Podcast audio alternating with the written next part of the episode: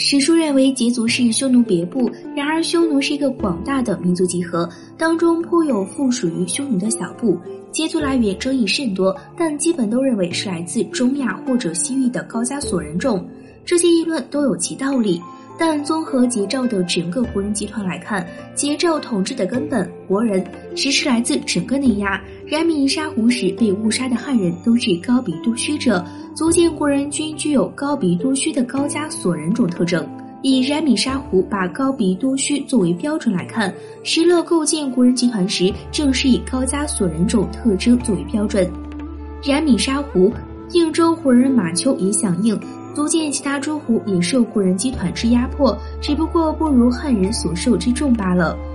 姚义仲、傅弘之攻击冉闵，不过是因为二丘拥有强大部曲，虽为石虎所重用，感激石氏的知遇之恩。一般黄种胡人并无此待遇。然而，只压迫汉人，不利用汉人地主，当然无法建立统治。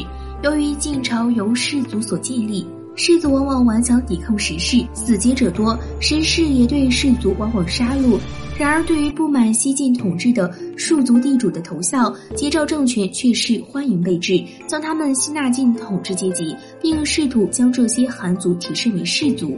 史书记载，羯人孙福都、刘珠率领三千士卒埋伏在胡天，试图诛杀冉闵。也正是此事，让冉闵下定决心发动杀虎令。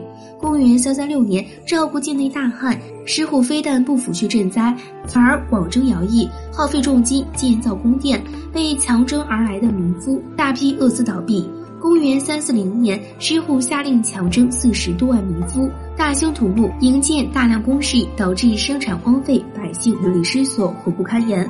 公元三四五年，石虎征发十六万民夫，营建长安未央宫，又征发二十六万民夫，修建洛阳宫室，并强掳十余万民女民妇，共其淫乐。因妻子被掳去而反抗被杀，悲愤自杀的男人多达三千余人。公元三四七年。石虎又下令征发邺城周围各郡的百姓十六万人，昼夜不停去修建占地数十公里的华林苑，结果民夫日夜困苦，又遭暴风大雨，死者竟高达数万。